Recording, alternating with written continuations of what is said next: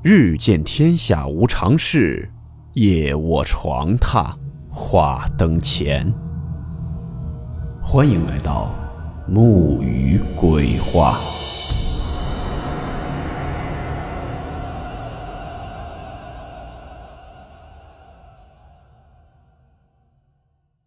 大家好，我是木鱼。今天的故事呢，来自网友午夜没事打酱油投稿分享。故事名称：那些长辈所讲的神兽。温馨提示：本故事含有未经证实的内容和边缘化知识，部分内容超出普遍认知。如感到太过冲击自己的主观认知，请大家当做故事，理性收听。想必喜欢灵异题材的朋友们。大部分呢，应该是小时候特别喜欢听一些长辈老人说些民间的传说故事吧。我今天所讲的这些事儿呢，也都是家里的长辈告诉我的，我转述给大家，没有艺术加工，不求文采，只是给大家讲讲一些长辈经历过的奇闻异事。不知道大家小时候有没有过对一些灵异动物的向往？我这里说几个，是我爷爷、姥爷、姥姥告诉我的。第一个呢，是我爷爷告诉我的。以前农村的土坯房，单独的厢房呢也有里间外间，更何况呢，爷爷那时候还是个小地主。爷爷从记事起呢，他的奶奶从来都不让任何人去他那屋的里间。他奶奶很慈祥的一个人，但是谁要是想进去里间，奶奶就会非常愤怒的制止。爷爷因此也挨过几次打。小孩子嘛，心里好奇。当然也没成功进去过，只是听别人说，奶奶这里间住着一个刺猬，平日里呢会陪奶奶说话，是个福寿，不是害人的。有一次呢，爷爷在屋檐下面玩耍，听到奶奶那屋里面有人说话。他的爷爷呢去世的早，也因为他奶奶的忌讳，一般呢也没有人去和他奶奶聊天。那这会是谁呢？爷爷想到了大人们说的那个传言，于是爷爷就小心翼翼地走到门前，透过门缝就往里面瞅。他果然看到炕上坐着一个一身白衣服的年轻女子，但是因为角度问题，爷爷看不清楚脸。于是呢，就想把门缝拨得大一点，就这么一用力，门咯吱一声。爷爷心里一害怕，还没等看清楚那人的脸。那人一下子就消失了。他奶奶勃然大怒，说：“进门怎么不敲门呢？”然后一顿暴揍。从那以后，他爷爷就再也没有敢私闯他奶奶的厢房了。等到他奶奶去世的时候，傍晚临下葬，一道很亮的光从他奶奶的厢房中冲着天边就划去了。全村帮忙的人都看到了，人们说他奶奶死了，那个刺猬也走了。第二个呢，是我姥爷讲的。姥爷小的时候，他父亲去地里插稻子，水渠里面发现了一只奄奄一息的小乌龟。于是呢，回家的时候就便抱了回去。家里呢条件也不错，也不差一顿肉。再说了，龟是灵物，于是便没杀，找大夫开了点药，一点一点的竟活了过来。在家养了几年，太老爷呢只要在家，这只龟就跟着他。太老爷也很喜欢。几年之后呢，突然有一天，这只龟当着太老爷的面往外爬，爬到门口还看着太老爷。太老爷把他抱回来，他还是继续往外爬。太老爷明白，这是这只龟真的要走了，于是便再也没阻拦。在太老爷家门前的是一个大池塘，这只龟呢爬到池塘边，回头看了看太老爷，便一头钻进池塘里去了。这件事情过去很久，人们也就都忘了这只龟。只有太老爷有时候喝酒的时候，跟人们说这只龟通人性，可能是后来该去繁衍后代了，于是就走了。过了几十年，太老爷去世了。发丧的第一天，村里有人说村头不知哪里爬来了一只好大的乌龟，足有锅盖大。农村人本来就对这种灵物忌讳。也没有人敢动。那只龟就慢慢的爬到了太老爷家。这时人们才想起来太老爷以前老说那只龟。家里人看到这只龟的时候，也想起了以前的事情，于是就拿来吃食和水，像招待贵客一样。可是这只龟不吃不喝，就在太老爷的灵棚前待了三天。等到第三天下葬的时候，前面人抬着棺材，后面跟着一只大的出奇的乌龟。本来呢想找人一起抬着龟的，一呢是龟太大，二是没人敢抬，总怕惹了这灵物。反正呢下葬队伍走得很慢。啊，这里说一下，我家是黄河入海口，不知道有没有同乡。我们这里有一种习俗，就是为了表示死者对家的留恋，送葬的队伍呢会故意走得很慢、很艰辛，表示死者不愿意离去。有时候二里地的路程会走一个多小时，因为期间呢还有好几次拜祭。然后呢便由着他慢慢跟着。下葬完毕，人们都没有离开，就想看看这灵物会干什么。这龟在人们的注视中就向旁边的河里爬去了。他爬到河边的时候，回头看了看太老爷家里的人，然后爬进河里不见了。老爷回忆说，他这一下就确定这就是当年那只龟，因为这次回头离开的情景，跟当年那只龟的神态一模一样。人们对这只龟惊叹不已，后来竟然传出了很多版本，有说这只龟是龙王的儿子，不得不回龙宫，太老爷去世回来报恩的。也有的说是本地龙王回来报恩的，当然了，这些都是人们杜撰的一些美好愿望罢了。或许它本身就是一只龟，一只有了灵性的龟。第三个呢，就是我姥姥见过的了。现在姥姥回忆的时候还心有余悸。姥姥小时候，他们村有一个地主，其实地主并不是都跟我们电视电影里面演的那般霸道啊、狠毒啊。有很多的地主呢，也是靠自己的打拼才有地的，而且也总接济乡里，跟别的农民没什么区别，只不过家里富足一些。我们这里呢，对那种成了精的蛇称作大虫。这个地主家里呢，就供着这么一条大虫。姥姥说，以前就听说他家有一条大虫，这种成了精的蛇是可以控制自己的体态，可以大到好几十米长，也可以小到筷子大小。有次姥姥家借了地主家一个水桶，用完后呢，大人就让姥姥去还。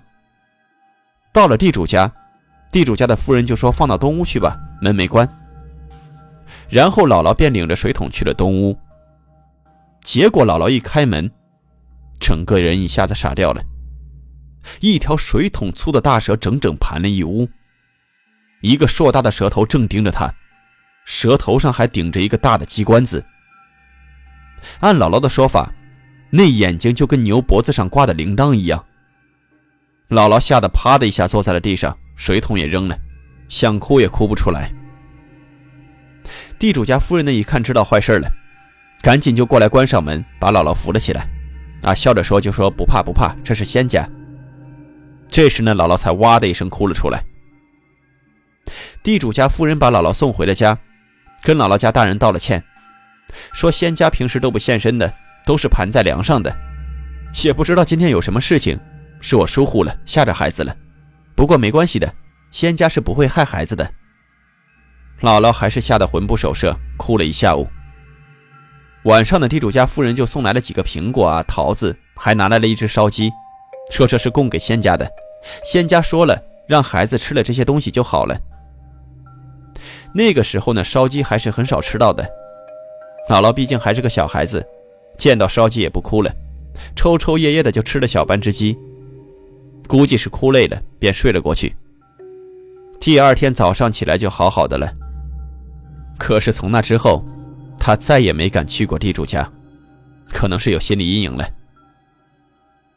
再说一件老爷的事情。我姥爷呢是很瘦弱一个人，不过胆子却大的出奇。受他父亲的影响吧。老爷呢，也是一个喜欢舞文弄墨的文人，一身正气，写的一手好字。现在每年春节的对联都是自己写，村里呢也很多人请老爷给他们写对联。老爷年轻的时候呢，村里有一位老人去世了。我们这里的习俗呢是死人要守灵三天的，晚上也要有人守灵的。但是那位老人去世第一天，守灵的晚上就出现了怪事。到了晚上，院子外面就开始有人往院子里面扔碎砖块。砖块啊，那时候农村全是土坯房，哪里来的砖块？唯一舍得用砖的地方，就是下葬的墓地里面。就算是平时也很少碰到砖块的。当时呢，连老人家的家人都不敢守灵呢。村里没有一个人敢去，于是便想到了我姥爷。姥爷去了之后呢，就点着旱烟，搬了个凳子，就坐在了院子的灵前。果真过了一会儿，院子外面开始往院子里扔碎砖块、小石头什么的。老爷也不怕，拿了一个篮子开始捡，捡满了一篮子，老爷就拎到一边去。过一会儿，外面又开始扔，老爷拎了三篮子。这时候呢，已经很晚了。老爷又换上了一锅子旱烟，走到院子外面，冲着扔碎砖的那边就说：“说老林啊，是你不是你的话，你扔一晚上了，我也陪你捡了一晚上了。你不累，我也够累了。你说你折腾啥呢？你看你吓得孩子都不敢给你守灵了。该走你就走吧，你这样对你也不好，对你的家人更不好。如果不是老林的话，人家家里出了这种事你来捣乱，不好是不？”能有多大恩怨啊？老林也过去了，有啥事你俩就商量着处理，就别拿活人开玩笑了，行不行？然后老爷就又回去坐着，外面果然不再扔了。这种事情排除了人为，因为以前这种事情经常发生；二是这种碎砖块很少见的，方圆几里都没有砖房；三是那砖一看就是墓地用的青砖。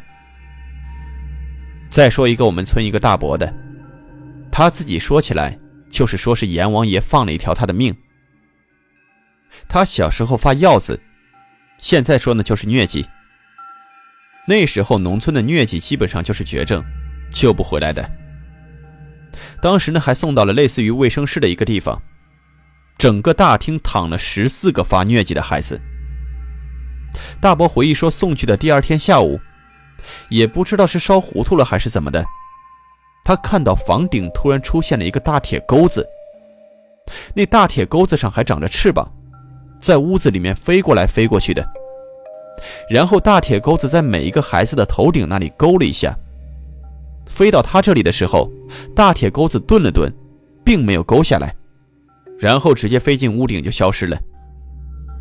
第二天早晨就听到好多大人的哭声。还听到他母亲喊着他的小名，叫他醒醒。他被摇醒了，看着母亲红红的眼睛，说：“咋了？”原来整个大厅的其他孩子全都死了，就他一个人活了下来。又住了几天，便康复回家了。大伯说：“那钩子可能就是黑白无常的吧，可能是自己的寿限不到，就让自己活了下来。”最后再说一个，是我上面这个大伯家的伯母。他们俩呢，真是同病相怜。有一年大地震，还下着大雨，伯母就生病了。那时候呢，也没有多少吃的，又饿又病，伯母就昏迷了。也不知道昏迷了多久，突然病好了。伯母说，当时天还阴着，来了一个赶驴的车，叫他上去。也不知道别的地方有没有一种说法，说是驴就是鬼。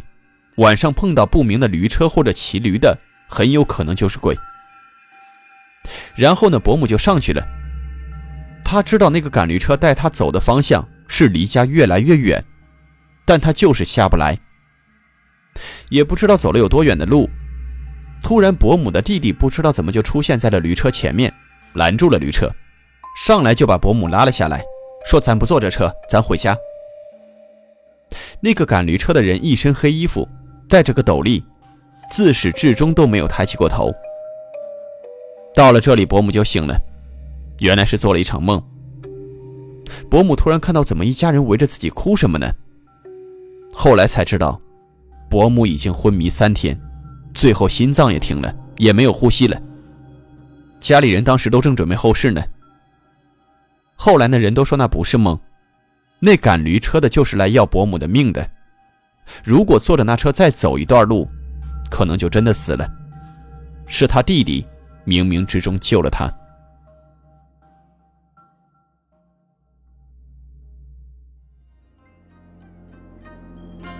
好了，我们今天的故事到此结束，祝你好梦，我们明晚见。